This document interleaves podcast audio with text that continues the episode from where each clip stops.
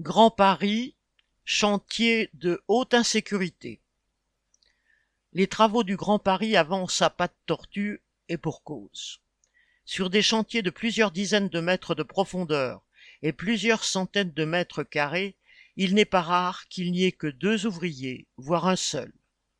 Comme tous ne travaillent pas toujours au même étage, si un travailleur fait un malaise, personne ne sera là pour l'aider avant plusieurs heures, voire plusieurs jours et avec l'été qui arrive, un coup de chaud est vite arrivé. Le matériel aussi arrive à pas de tortue. Il faut parfois plusieurs semaines pour obtenir des fournitures élémentaires, tellement les entreprises mégotent sur tout. Quand le matériel arrive enfin, on se rend parfois compte qu'il n'est pas adapté ou pas aux normes ou vétuste. Par exemple, obtenir une ponceuse à aspiration en état de marche relève du miracle pur et simple.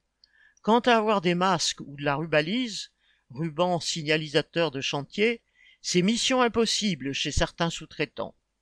C'est donc la débrouille pour se partager la misère. Il n'est pas rare que des ouvriers, en désespoir de cause, amènent leur propre matériel.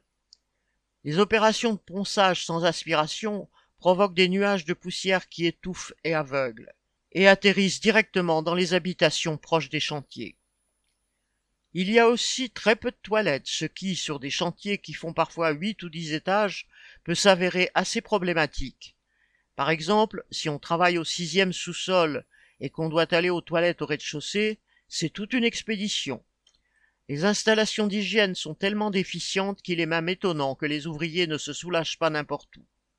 En sous-sol, il fait tellement humide que les plombs papier fondent, et quant à la ventilation, c'est un jour avec, un jour sans.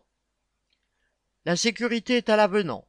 Sur certains chantiers, les cages d'ascenseur ne sont pas sécurisées, et en cas de chute, la mort est assurée quinze mètres plus bas. Quant aux plateformes individuelles de sécurité, elles ne sont pas adaptées à la taille des chantiers du Grand Paris. On est soit trop haut, soit trop bas, et alors obligé de travailler sur les marches, ce qui est déconseillé, ou de faire les funambules sur les barres d'échafaudage, ce qui l'est encore plus. Devant les accidents qui s'accumulent, la seule politique de la Société du Grand Paris et des prestataires est de rejeter la faute sur les travailleurs qui ne seraient pas prudents, pas disciplinés ou pas responsables. Des cadres du génie civil ont installé une Sainte Vierge au sixième sous-sol. Depuis le Moyen Âge, on a pourtant trouvé de meilleurs moyens d'assurer la sécurité des travailleurs. Correspondant Hello.